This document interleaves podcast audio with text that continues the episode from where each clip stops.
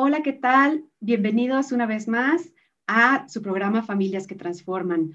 Hoy es jueves 8 de octubre y tengo el gusto que me acompañe hoy la doctora María Eugenia Laje Corona. Ella nos va a hablar de la curva de resiliencia en la pandemia. Bienvenida, Maru. Buenas tardes, Gaby. Buenas tardes a toda la audiencia.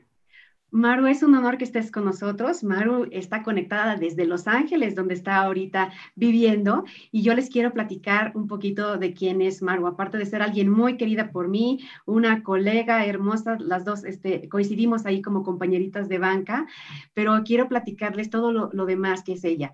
Ella es licenciada en pedagogía, es maestra, tiene una maestría en terapia familiar, es doctora en ciencias de la familia. Ella da terapia familiar de pareja e individual ella es autora de un libro que se llama Enfermedad en la vejez, editada por Trillas. Es representante de una asociación civil que se llama Vive Familia y trabaja en diversos proyectos en empresas, en gobierno, en escuelas, sobre todo en los temas de duelo, de prevención de la violencia y sobre todo en, en manejando talleres de transformación de violencia en amor tiene muchísima experiencia, tiene mucho tiempo trabajando en esto y bueno, hoy estamos de verdad de gala porque estás con nosotros, Maru, y nos compartes de tu experiencia. Y pues tenemos frente a nosotros un tema muy importante que tiene mucho que ver con lo que estamos viviendo hoy. Vamos a hablar de resiliencia.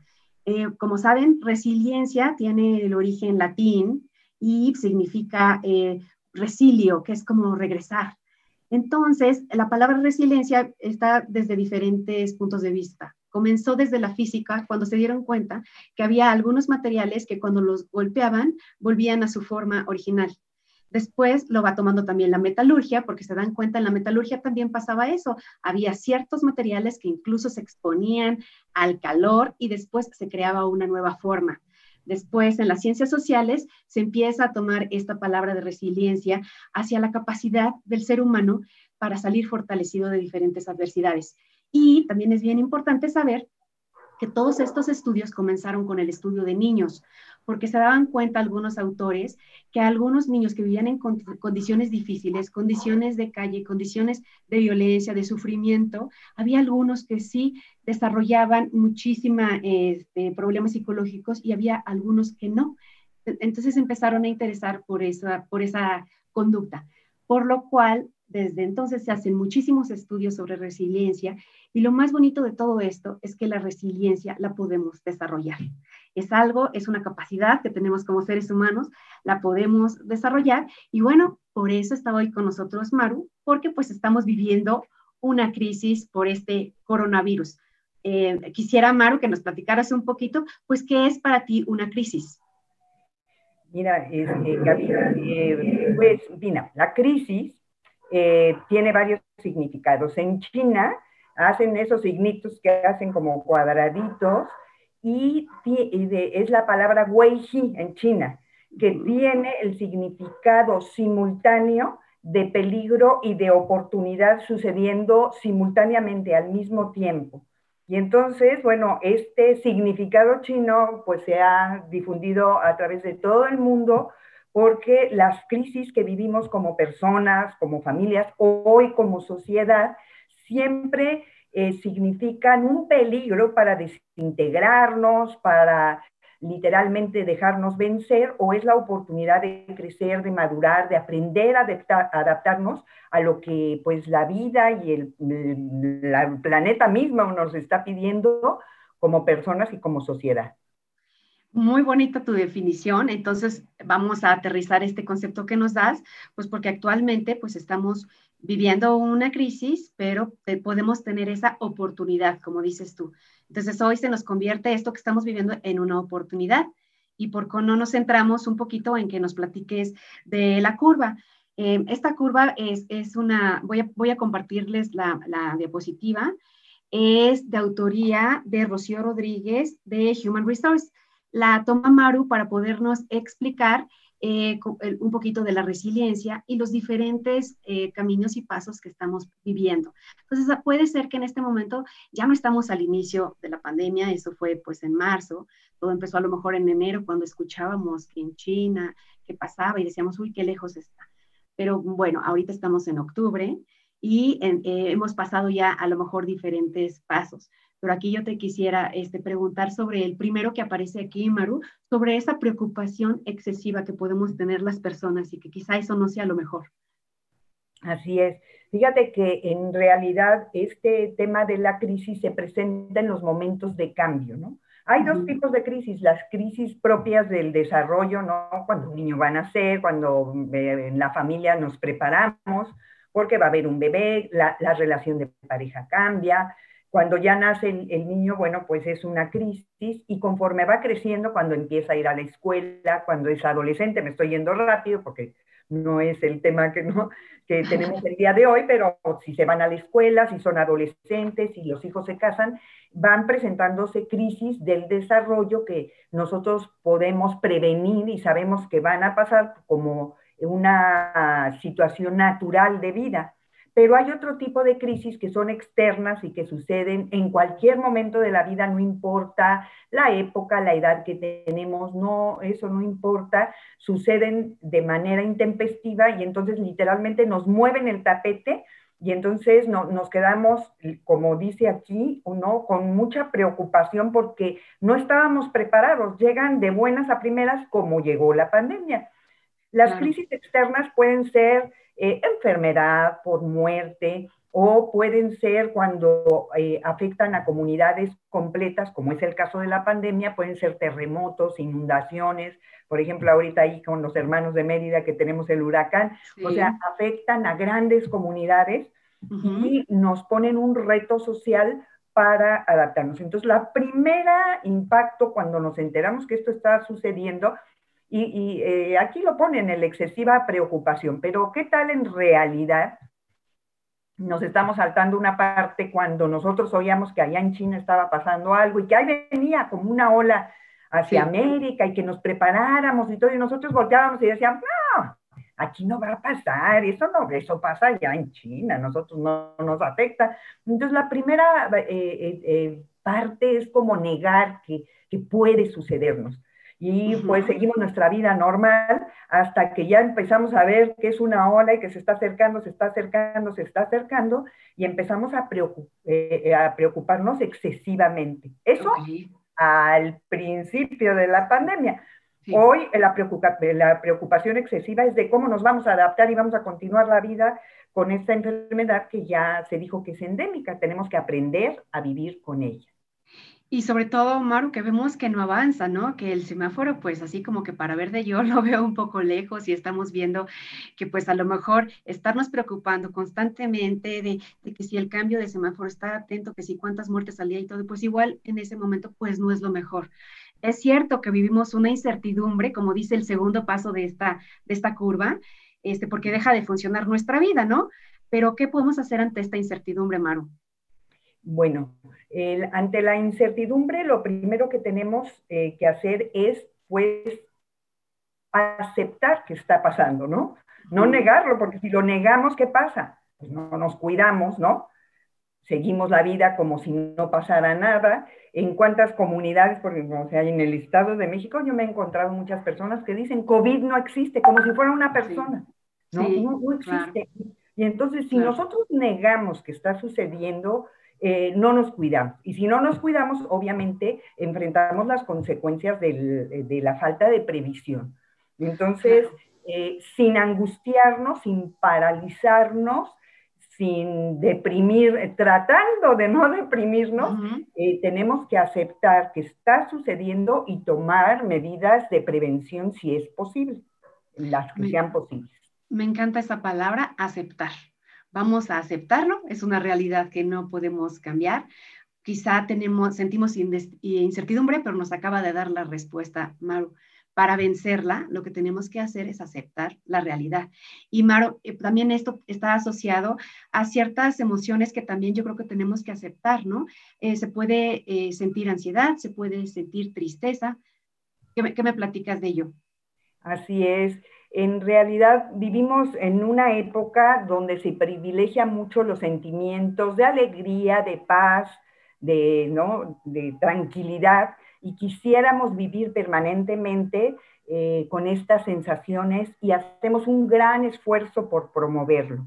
Pero eh, cuando viene una crisis como la que estamos viviendo y que hay que aprender a vivir con ella porque parece ser que llegó para quedarse, eh, pues tenemos que reconocer que hay sentimientos de ansiedad, a veces de angustia, y reconocer que en realidad todas las personas estamos viviendo esos sentimientos. No hay quien se salve. El otro día estaba yo con un médico y decía, todas las personas, el 100% de las personas estamos viviendo estos sentimientos de estrés.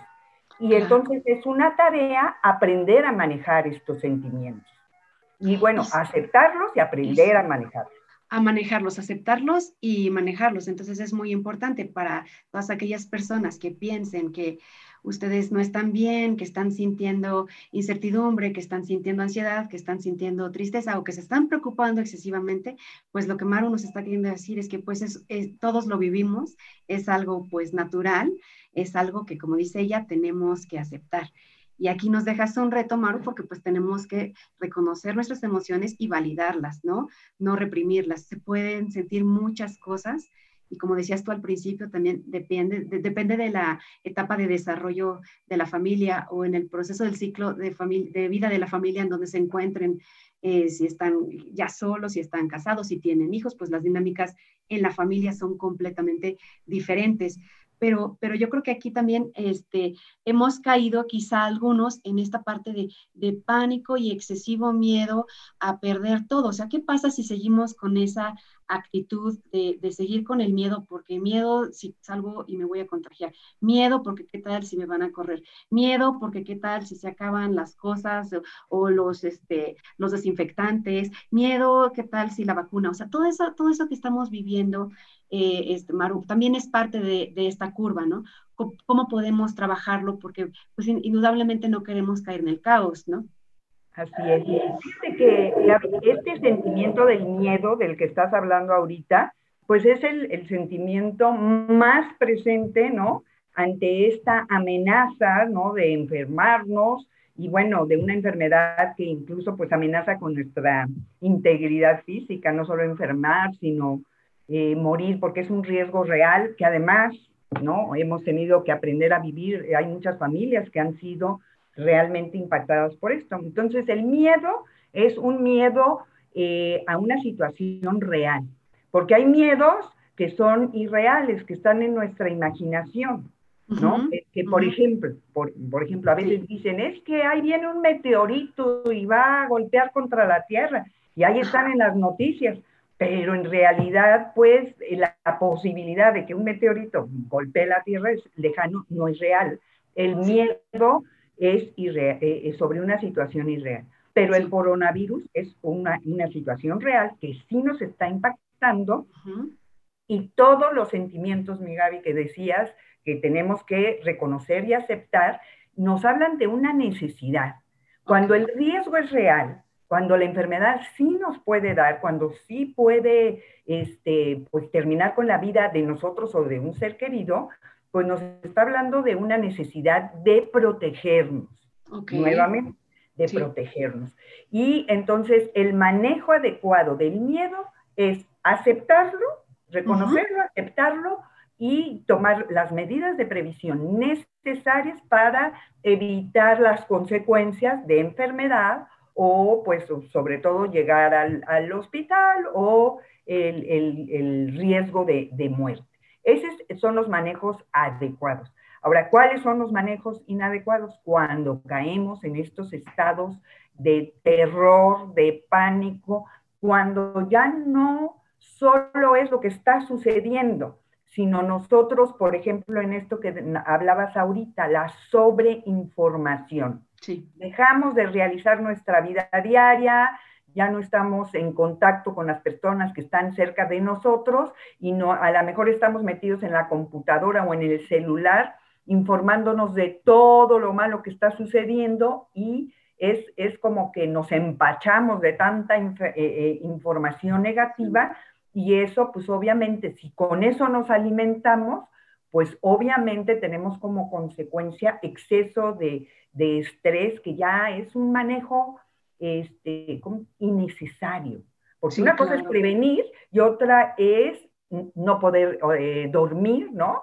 Sí. Y no puedo dormir, que a todos nos está dando insomnio, pero no puedo dormir y me voy al celular y sigo viendo números de contagiados, de enfermos y todo lo que está pasando, pues es como una ola grande que yo estoy generando en mi interior y que me puedo ahogar en ella. Así es, Maru. Entonces, lo que tú nos quieres decir es que las emociones nos hablan de una necesidad que tenemos. Entonces, nuestras emociones explican un poquito que necesitamos algo. Y, por ejemplo, ahorita si tú estás hablando de, de dormir, de estar cansado, esa emoción pues me lleva a, una acción. Si estoy cansado, como dices tú, pues voy a descansar, no, no cansarme más leyendo la pantalla. Y por lógico que parezca, ¿no? Porque como dices, tengo sueño, estoy cansado, ¿qué necesito? Dormir. Claro. Por lógico que parezca, a veces nosotros no escuchamos, ni validamos, ni aceptamos nuestros sentimientos y vamos en contra de ellos, ¿no? y, nos exigimos, y ahí estamos, ¿no? Como te decía, pegados en el celular o en la computadora y no, no reconocemos la necesidad de descansar para recuperarnos y al día siguiente tener la mejor actitud para vencer los retos que el día nos ponga. Claro, o, otra emoción que podemos sentir en este momento, pues por todas las pérdidas que quizá hemos tenido, por los cambios y todo, pues puede ser enojo o puede ser frustración y pues ante ello, pues como decías tú, hay que aceptarlo, ¿no? Y reconocerlo, no esconderlo, no negarlo y algo muy bonito, escucharlo, no evadirlo, ¿no? Lo podemos evadir muy bien con las redes sociales, muy bien, con el teléfono, muy bien, con otras cosas, pero no estamos escuchando nuestras emociones. Entonces es importante esta este, esta necesidad, ¿no? Estas emociones que necesitamos entender, escuchar, comprender, trabajar y regular. Sí, por ejemplo, mira, yo ahorita me pongo a pensar, porque bueno, hay muchas familias, ¿no? Este, muchas, yo creo que todas, ¿no? Se, detuvo el tema de la escuela, estamos en casa, y entonces yo me imagino a los niños, y sobre todo a los jóvenes, más que a los niños, con esta frustración, por ejemplo, los que están entrando a secundaria, preparatoria, que tienen toda esta ilusión de entrar a la escuela no solo a estudiar, sino a relacionarse con otros jóvenes, a conocer, a, ir a fiestas, a compartir. Y pues ya llegaron a la prepa o ya llegaron a la secundaria y pues ¿qué, creen? Que la escuela ahora es en línea, ¿no? Entonces ya no pueden ir a la escuela y ya esa ilusión que tenían por conocer personas, pues por ahora se ha frenado, está aplazada, va a suceder, pero en este momento lo que genera es mucha frustración. Mucha frustración. Entonces, bueno, hay, nuevamente, hay una necesidad. ¿Cuál es la necesidad de vincularnos, de conocer a otras personas, de, relacionarnos? Si yo reconozco esta necesidad, tengo que buscar la manera creativamente de, satisfacer esa necesidad de vincularme. Entonces, por ejemplo, ahorita, antes de, tener esta entrevista contigo, ¿no? Por ahí tengo una sobrinita, fue, es, su cumpleaños, ¿no? Es su cumpleaños. Y entonces ya eh, ahí su mamá en la casa organizó el pastel, las velitas, la comida, todo, y citó a la familia, citó a todos los amigos y ya le cantamos las mañanitas, ¿no? Este, le, invitamos, le cantamos las mañanitas, partimos el pastel y de alguna manera esta necesidad de convivir, de vincularnos, de no estar solos, de no estar tristes todo el tiempo, pues fue cubierta, de festejar su cumpleaños. E incluso, bueno, los papás eh, contactaron con amigos, con sus amigos de la escuela y los amigos grabaron videos eh, felicitándola. Entonces le regalaron un, este video con todos sus amiguitos mandándole felicitaciones. Entonces, se necesita ser muy creativo. Es lo que te iba a decir. es la palabra. Porque fíjate, Maru, que tenemos muchos papás que hoy nos están escuchando, papás y mamás que precisamente están viviendo en casa con sus hijos adolescentes, lo que me estás describiendo. O sea, los alumnos que ya tenían la ilusión de entrar a Prepatec Metepec, a entrar al TEC, a entrar con nosotros a una nueva etapa en su vida, que se prepararon para sus exámenes de admisión, que a lo mejor nuestros alumnos que ya se graduaron y que estaban listos para irse a la universidad, de pronto se encuentran con esto. Entonces, creo que lo que nos estás diciendo es que tengamos pues respuestas creativas, respuestas creativas que cubran esa necesidad que estamos eh, externando a través de una emoción. Entonces, por ejemplo, un, eh, un, tip que le podemos dar hoy a los papás y a las mamás que nos están escuchando es que promovamos a lo mejor estos espacios digitales con los eh, compañeros de nuestros hijos para que puedan establecer esas relaciones y sigan vinculándose, ¿no? Así es. Todo con medida, claro. Claro. E incluso, fíjate que incluso las tareas o las materias, eh, estábamos trabajando, estamos trabajando con UNICEF hablando de ¿no? los retos de la adaptación a, estos nuevos estilos de vida, ¿no? A la nueva realidad, le llaman, o al, en fin, ¿no? A la nueva realidad. En fin, lo cierto es que la escuela tradicional ya venía a un poco presionando porque actualizáramos las, metodologías para enseñar, para aprender, para que los jóvenes participen.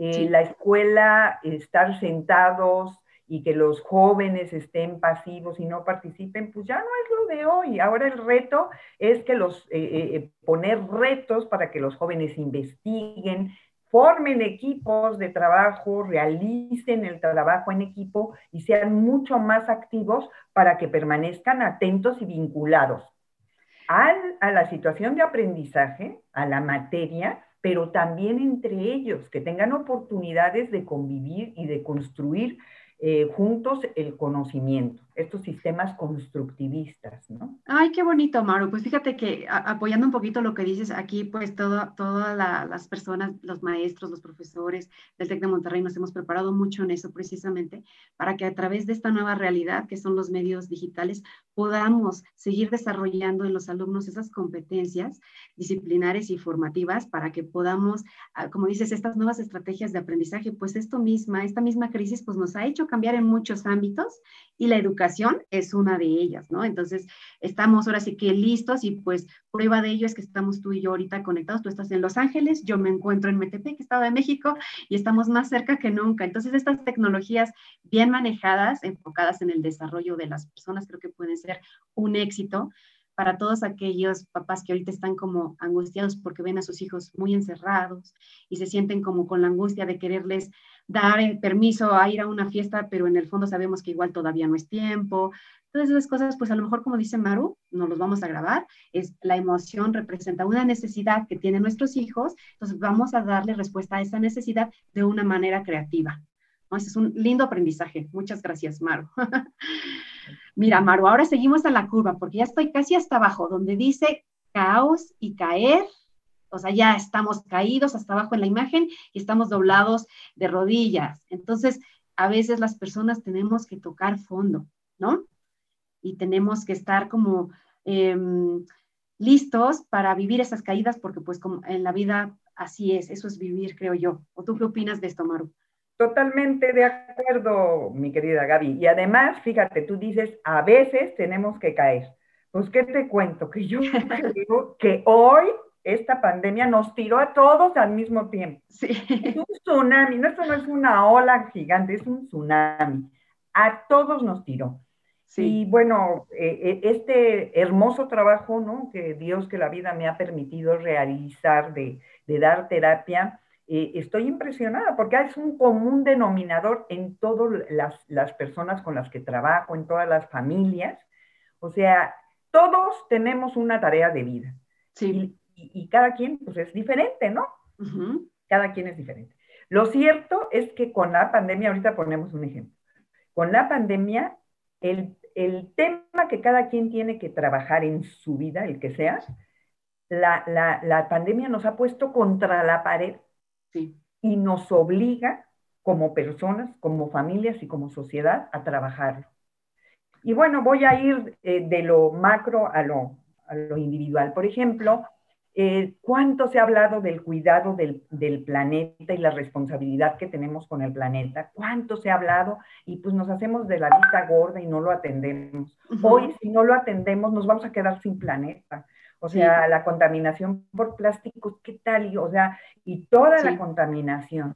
Y hemos visto que a través de la pandemia y de la cuarentena, cómo resurge la, la, naturaleza, los animalitos, es impresionante. Ese es un ejemplo de, de, resiliencia y también es un ejemplo que nos pone a todos contra la pared para generar conciencia. Otro ejemplo, vámonos, o sea, ya no al nivel planetario, sino las familias. Mira, yo que trabajo con prevención de violencia intrafamiliar, la, la, la, la violencia en la familia se ha potenciado porque todos tenemos problemas de comunicación, todos lo tenemos, mira, todos. Sí. Pero ahí les vamos dando la vuelta y pues ya me voy y yo ya me voy con mis amigos y yo ya me voy a jugar golf o tenis o me voy a la fiesta, o me voy, me voy y me voy y me voy y no atiendo la necesidad de comunicación en mi familia. Y de repente todos en cuarentena y todos encerrados y el esposo con la esposa y los hijos.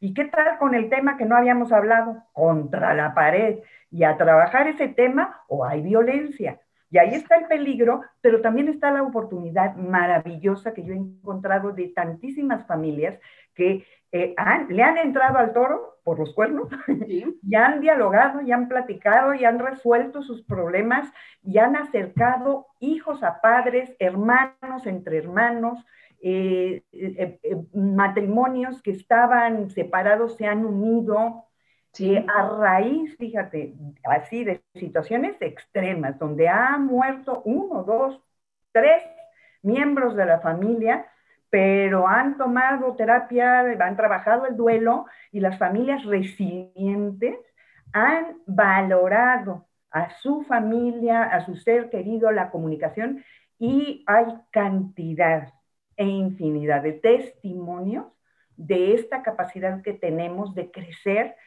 a través del dolor. No lo queremos. ¿Quién lo quiere? Nadie, lo, quiere. Pero es parte de la vida. Y aprender a caminar por él sin desanimarnos, sin vencernos y buscando alternativas es la, el área de oportunidad para crecer y para madurar como personas y familias.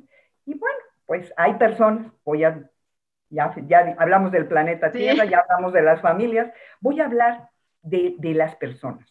Ayer tenía alguna persona que me decía, yo soy sola y no hay nadie en el planeta Tierra que me acompañe. Me siento sola. Y no tengo opciones, ¿no? Y entonces yo creo que cuando estamos en esta ansiedad, esta angustia, y estamos con, por tanto tiempo, porque una cosa es estar encerrados una semana, dos, tres, cuatro, cinco, seis, un mes, dos, tres, cuatro, cinco, pues empiezo a sentirme solo. Y entonces me empiezo literalmente a deprimir. Y entonces conforme yo me deprimo, me paralizo más, me da miedo todo, me da miedo hasta realizar el trabajo que antes realizaba. Sí. Y entonces empiezo a sentirme solo, siento que esto es catastrófico, que no hay remedio, hasta que me contacto con alguien y empiezo a hablar a reencuadrar y a buscar alternativas y posibilidades. Y entonces eh, me doy cuenta que solos no estamos.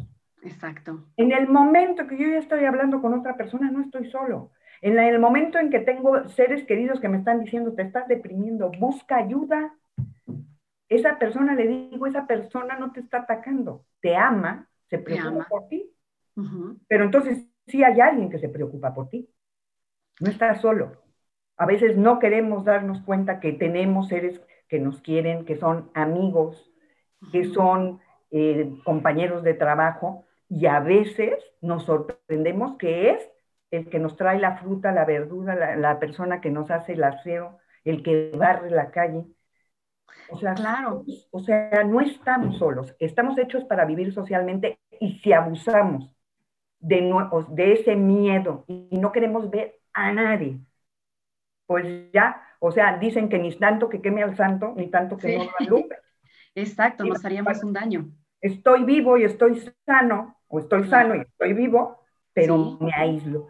Entonces el reto es romper ese aislamiento y esa soledad y, y, vencer el miedo y empezar a salir con sana distancia, con un cubrebocas y continuar la vida continuar. Es una, una rueda que se detuvo individual y personalmente y tengo que echarla a andar. No me puedo quedar detenido porque si no pago el precio. Exacto, y, y, yo también soy mucho de la idea que los miedos completamente nos paralizan. Entonces es más bien en este espacio que nos está dando la vida de, de crisis, verla como una oportunidad para vencer nuestros miedos. Yo creo que sería un excelente ejercicio. Y bueno, este mensaje de este ejemplo que nos estás dando, pues puede caer mucho en las familias que nos escuchan, que pues la mayoría están en el ciclo de vida de la familia en donde tenemos a los hijos todavía en casa, pero quizá podemos pensar en los adultos mayores, en nuestros abuelitos, en nuestras abuelitas que no la están pasando bien y que hay que dar ese afecto que nos estás diciendo, hay que dar esas muestras de amor. Quizá nos vamos a topar con personalidades a lo mejor pues ya más difíciles porque tienen otra edad, porque son mayores y todo, pero hay que mostrar ese amor, como dices, Maru, porque finalmente estamos en esta vida, estamos vivos y, y, este caer y que como dices tú, em, que nos vino a, ahora sí que a todos a poner contra la pared, pues yo creo que este tocar fondo es resurgir, yo utilizo mucho la, la, este, la figura retórica de la, del, perdón, mitológica del ave fénix, ¿no?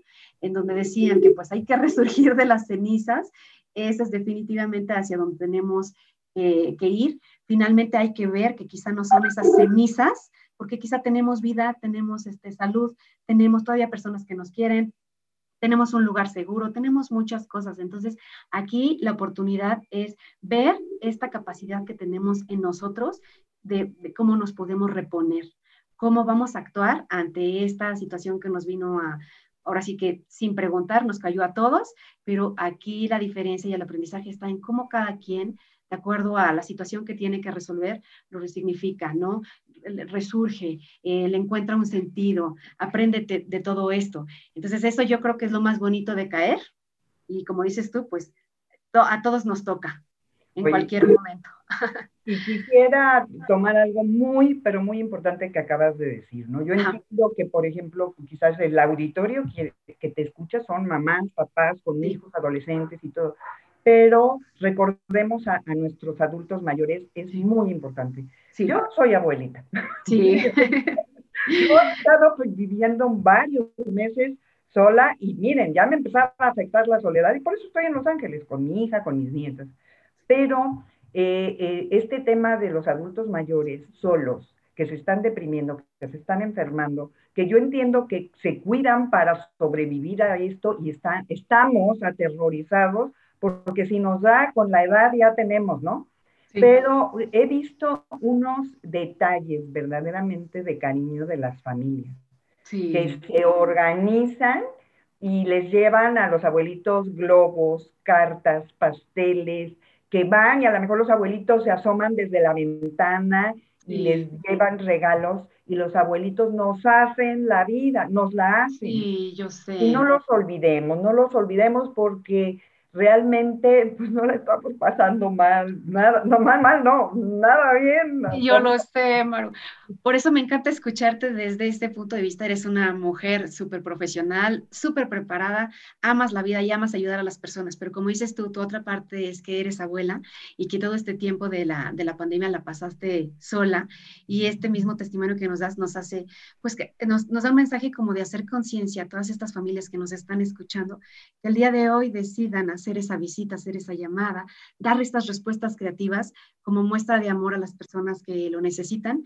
Y bueno, esta parte eh, también, Maru, en otra ocasión ya nos, nos visitarás y platicaremos, pero acuérdate, tú eres autora de un libro que si quieres después platicamos, pero tú estudiaste mucho el tema de la enfermedad en la vejez, entonces es algo que manejas como, como experta, ¿no? Es importante acompañarnos. Así es, realmente eh, no acabamos nunca de madurar, de crecer y de aprender. Y en, estas etapas de la vida, justamente cuando tenemos hijos adolescentes y todo, nuestros papás envejecen. Y, y, ellos que fueron fuertes, que nos sacaron adelante, que nos alimentaron, que nos hicieron crecer, empiezan a enfermar y requieren una atención especial de nosotros. Entonces hay que prepararnos para eso. Y quizá esa también pueda ser nuestro sentido de esta crisis para las personas que, que, tenemos esta oportunidad de dar todo ese apoyo, de resolver las situaciones que no teníamos resueltas con los abuelos, con los padres, pues este es el momento. Y bueno, Maro, continuando con esta curva, hay un punto ahí abajo en donde dice, ya me quedo en casa y viene una personita que dice, voy a orar, voy a colaborar en las tareas del, del hogar. A ver qué me platicas de esta, de la parte de orar, de es como este encuentro con nosotros mismos, con la conciencia, dependiendo del credo. En este punto de la curva ya empezamos, o sea, ya, ya aceptamos que estamos hasta abajo, que estamos contra la pared, decíamos, ¿no? y la conciencia de que tenemos que hacer algo. Y aquí se nombran dos puntos muy importantes. Uno es esta colaboración en la familia, ¿no? Que también anteriormente quizás es muy fácil caer en las familias en que una persona o dos carguen toda la responsabilidad de la familia. Pero bueno, ¿qué pasó con la pandemia? pues que ya a veces hasta la persona que nos ayudaba en la casa o las personas que nos ayudaban en, la familia, pues ya no están con nosotros, ¿no? Entonces, este, ¿qué, ¿qué, hacemos? Pues lo, tenemos que generar esta conciencia de, de, bien colectivo y de apoyar con las, las labores de limpieza, orden, de cocinar, de lavar, de planchar, y esto es una oportunidad de desarrollo y crecimiento para todos. Y ahí vemos a los señores en el súper, ¿no?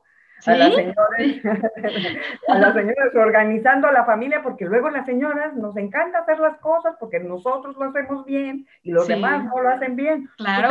Aprender a delegar y los hijos cocinando. Me ha encantado ver cuántos niños, ¿no? Vestidos de chef tomando clases de, de cocina aprendiendo a cocinar, cooperando con la limpieza. Y este, esto nos ha unido como, nos tiene que unir, podría unirnos como familia, claro.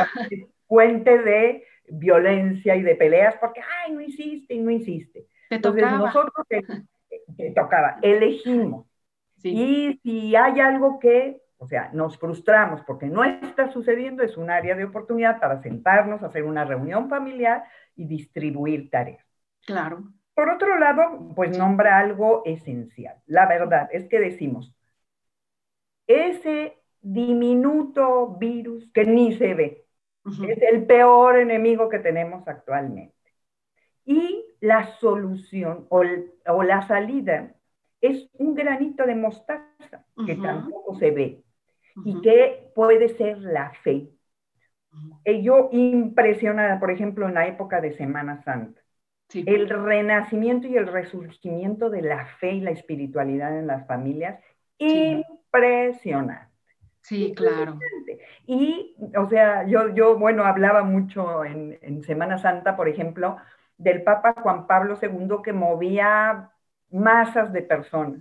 Y hoy nos encontramos con un Papa Francisco con una plaza de, de San Pedro vacía, pero donde se respiraba Claro. No se veía nada, pero se respiraba una espiritualidad, una fe.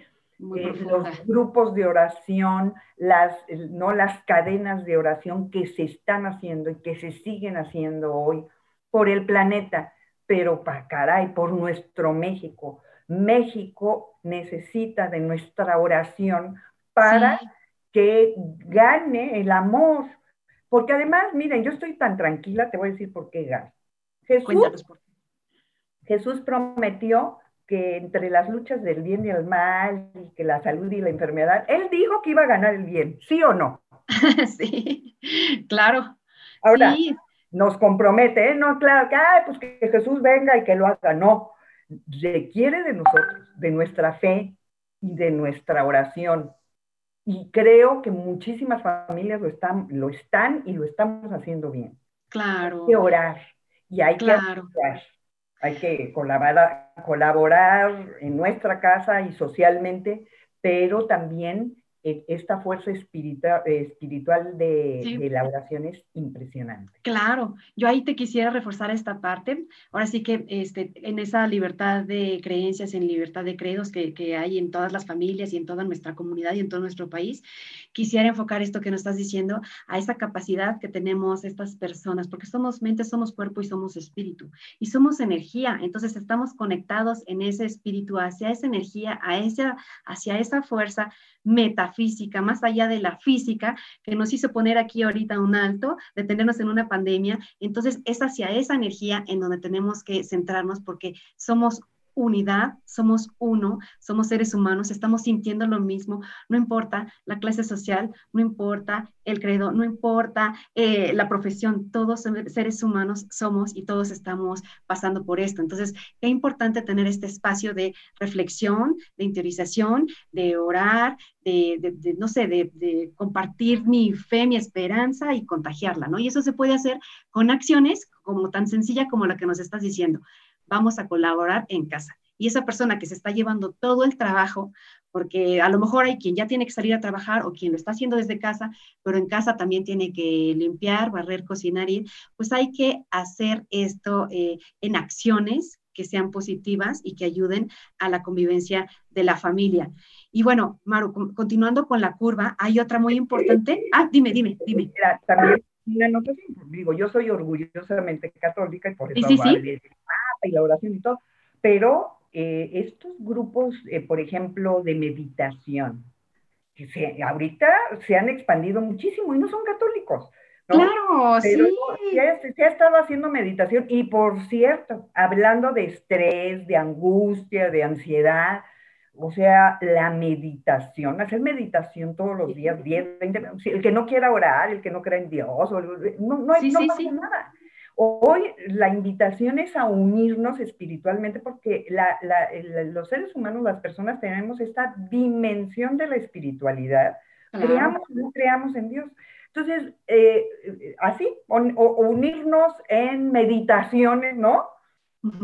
Es, una herramienta de relajación eh, física, mental, emocional, personal, familiar, social, ¿no? ¿Cuántos grupos que hay que vamos a cambiar, que de los niveles de vibraciones, ¿no?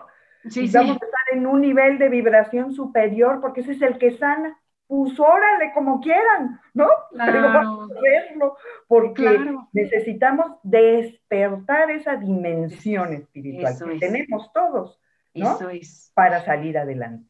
Qué bonito lo dices. Sí, fíjate que Víctor Frankl hablaba que los seres humanos tenemos y somos los únicos que tenemos el poder de oposición del espíritu. Ahí, en el poder de oposición del espíritu, que es oponernos, o sea, a ver, me quedé sin brazos, sin piernas, sin dinero, sin esto, pues ya, ya eso ya es lógico que ya me dejé vencer. El ser humano tiene la capacidad de oponerse a eso y salir adelante, y esa es la fuente de la resiliencia que tenemos todos. Todos la tenemos. Tenemos ese poder. No, no, la conoce o no, la, no confía en ella, pero de que la tenemos, yo por eso me dedico a esto. ¿No? Claro. El que no la encuentra, pues la buscamos juntos, ¿no? Claro, y a eso, y eso nos dedicamos a que la encontremos, porque cada quien tiene esa libertad, ¿no? De escoger cómo vivir esta, esta crisis y cómo salir de ella. Este, nos están enviando saludos, algunos mamitas que se están conectando, gracias por escucharnos. Nos saluda Ceci González que dice que gusto escucharlas, ambas excelentes expositoras y grandes seres humanos. Al contrario, Ceci, gracias por escucharnos. Te mandan saludos, te felicitan, este Maru. Y bueno, vamos a continuar porque, mira, Mario y yo, yo creo que tendríamos que hacer tres programas porque nos encantan los mismos temas y compartimos la misma pasión. Y bueno, aquí vamos a avanzar un poquito en la curva porque ahí yo veo algo bien importante que se refiere a los pensamientos negativos. ¿Cómo vamos a ocupar los pensamientos negativos en este momento, Maru? Pues bueno, eh, eh, esta eh, cuarentena y este miedo, el miedo provoca muchísimos pensamientos negativos. Y los pensamientos negativos son como no un círculo virtuoso, son un círculo vicioso que nos lleva a más pensamientos negativos, más sentimiento de miedo, más pensamientos negativos, más sentimiento de miedo. Entonces, ¿qué tenemos que hacer? Transformar nuestro pensamiento positivo, optimista, propositivo, que genera sentimientos de confianza y que nos ayuden a salir me, callo porque hay que avanzar. Y avanzar, pero no, está, está, está muy de la mano, o sea, vamos, combatamos los, los pensamientos negativos y sigamos en esa libertad de elegir cómo vivir esto, como decía este Maro. Y sigue la, sigue la curva y, por ejemplo, habla ahí de relajarnos, que tiene mucho que ver con la meditación que ya nos explicaste, de hacer ejercicios de respiración profunda y de yoga, que va de la mano con lo que nos decías, ¿no? Hacer como este espacio de meditación, de encuentro con nosotros mismos Sigo adelante en la curva y dice llamar a nuestros amigos y familiares, que es algo que también ya, ya platicamos, importantísimo y tenemos una tarea. Vamos a hablar, las personas necesitan recibir. Y acuérdense, yo siempre tengo una frase, dar y recibir es la misma cosa. No puedo recibir lo que no he dado. Entonces, si yo eh, necesito en este momento recibir amor, ¿por qué no comienzo por darlo? ¿Y por qué no comienzo con una llamada a esa persona, a ese familiar que sé que está solo y que necesita ese, ese aliento, ¿no? Y sigo, Maru, en la siguiente dice, desarrollo de metas realistas y desarrollo metas realistas y confío en mí mismo. Así es, porque justamente en esta inseguridad, en este impacto que nos genera eh, la pandemia, que nos, pues obviamente nos mueve el tapete y nos genera inseguridad y miedo, de alguna manera e, es como si nos cayéramos, estuviéramos tirados en el piso. ¿Y qué necesitamos? Pues es levantarnos. Y para levantarnos necesitamos confiar. Confiar en nosotros mismos, en nuestras capacidades. Confiar en Dios, confiar en la vida, Confiar en, las personas que están a nuestro alrededor, confiar en que tenemos esa capacidad de resiliencia, no dejarnos vencer por los temores y los miedos eh, en, temas de salud o en temas económicos, porque sabemos que todo esto ha golpeado la economía, ha, ha golpeado el trabajo, ha golpeado la confianza de las personas y de las familias pero nosotros tenemos que ver el todo, el conjunto, nuestra historia de vida. Contactar, fíjate, cuando yo veo que las personas verdaderamente están, eh, eh, que han perdido el centro de confianza y ven todo negativo, yo les digo, recuérdame, o sea, recuerda algún momento que pasaste una crisis y cómo la superaste. Y dice, no, no, nunca, nunca, nunca. Ah, sí, me acuerdo que pasó esto hice esto, hice esto y salí adelante. Le dije, ya lo has vivido. Así es. Necesitas regresar a ese punto donde qué hiciste para salir adelante, confía en mí mismo. Y de ahí empezamos esta curva de salida. Claro, la confianza en nosotros mismos, confiar en que nosotros tenemos ese poder, que esta resiliencia se desarrolla, se adquiere y depende de nosotros, de nuestra actitud. Tenemos esa libertad, como decías que dice Víctor Franklin, ¿no? Esta libertad de cómo vivir estas experiencias. Entonces, ah, dejemos atrás esos pensamientos negativos, dejemos atrás el miedo y vamos a generar actitudes positivas en frente de la adversidad, que es otro punto de la curva Maru. Así es. Algo que iba a decir yo muy importante. Mira, eh, eh, estamos hablando de la actitud. La actitud es definitivamente la bisagra que abre, ¿no? La posibilidad de salir o de seguirnos hundiendo. Todos tenemos esa, ese punto, o sea, de, de decisión de la actitud. Si nosotros estamos escuchando por ejemplo, este programa o, en algún momento y nos damos cuenta que no contactamos con ese punto de confianza, que sí lo tenemos, pero no damos con él, pidamos ayuda. Claro. Pidamos ayuda. Para eso estamos los profesionistas de, de la salud, que tenemos el conocimiento, pero la experiencia para tomarnos de la mano y juntos salir. Entonces, yo creo que todos podemos, pero también tenemos que ser humildes y reconocer cuando necesitamos ayuda. Y es importante en este momento, pues, reconocer que necesitamos ayuda. Si ya las emociones y el estado de ánimo no está bien, hay que reconocerlo. No nos hace menos pedir ayuda, al contrario. Como decía, somos seres humanos que nacimos con esta necesidad de vivir en, en unión con otros y vivir acompañados y estar cerca del otro, ¿no? Entonces es muy importante también aquí en este espacio a lo mejor encontrar oportunidades para poder ayudar a los demás, como dices tú, desde el punto de vista de los profesionales, que a esto nos dedicamos, o en la medida en la que puedas con pequeñas acciones en este momento ofrecer tu ayuda, eh, compartir, hablar, eso también te puede ayudar a resignificar esta crisis, ¿no? Eh, compartirlo con los demás. Y bueno, Maru, creo que estoy llegando ya casi al final en donde estamos hablando de eh, buscar un aprendizaje de la crisis.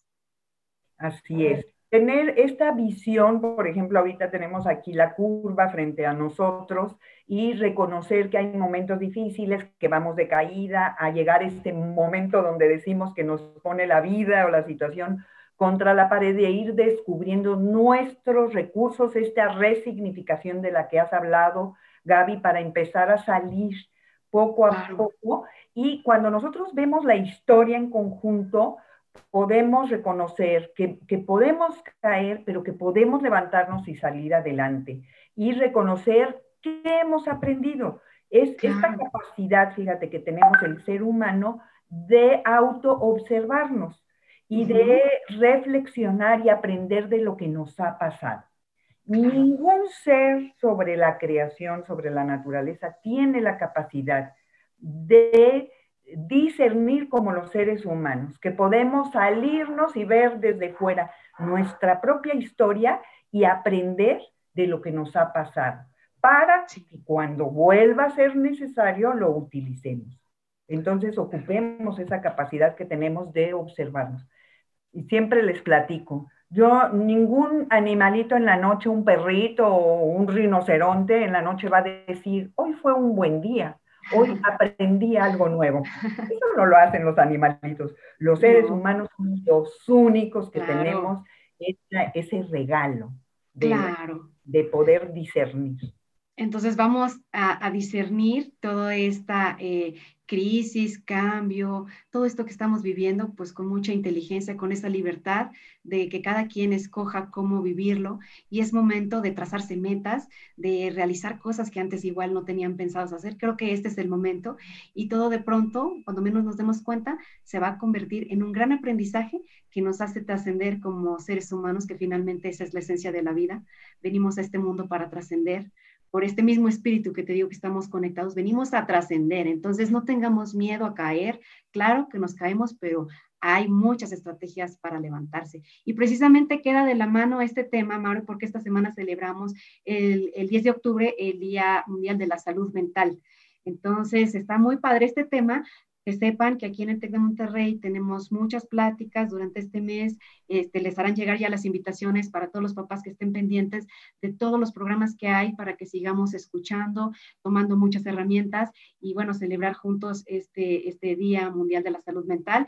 Y bueno, también este, agradecerte muchísimo, Maru, sin duda es una experiencia enorme la que tú tienes y todo tu aprendizaje y todo tu, tu, tu corazón y amor por lo que haces pues se, demuestra en esta plática tan a gusto que tuvimos. Y, yo te agradezco enormemente, Maru, que hayas estado con nosotros. Mil gracias por la, invitación y sí quisiera este, pues también compartirles que el mayor aprendizaje que nosotros podemos tener eh, y esta trascendencia de la que hablas, Gaby, es fundamental. O sea, si nosotros hemos aprendido algo, es importante compartirlo con alguien más trascender, apoyar con lo que cada quien tenga. Y, por ejemplo, en estas reuniones Zoom que se hace, eh, que me encanta también con la familia cuando nos reunimos, el que toca guitarra, que toque guitarra, el que canta con ukulele, que cante, el que no toca nada, que cante o que cuente un chiste. Nosotros todos eh, podemos ayudar a los demás siendo optimistas y dando nuestra alegría, nuestra presencia, una conversación, una llamada. Trascender, aprender y trascender es eh, una, herramienta importante de salud mental. No nos quedemos, porque hoy nos, nos quedamos con nuestros recursos, nos empachamos. Necesitamos salir y compartir. Exacto, es el momento, Maru. Gracias, que de verdad qué bonito cierre. Maru, sin duda hermoso. Voy a compartir los datos de Maru. Este, Maru tiene su página, tiene su, correo electrónico, tiene su teléfono, ella se dedica a dar este, consultas, a acompañar, tiene una experiencia y bueno, esta es Maru y toda su experiencia que nos has ayudado y a enriquecer el programa de hoy. Gracias, Maru. Gracias.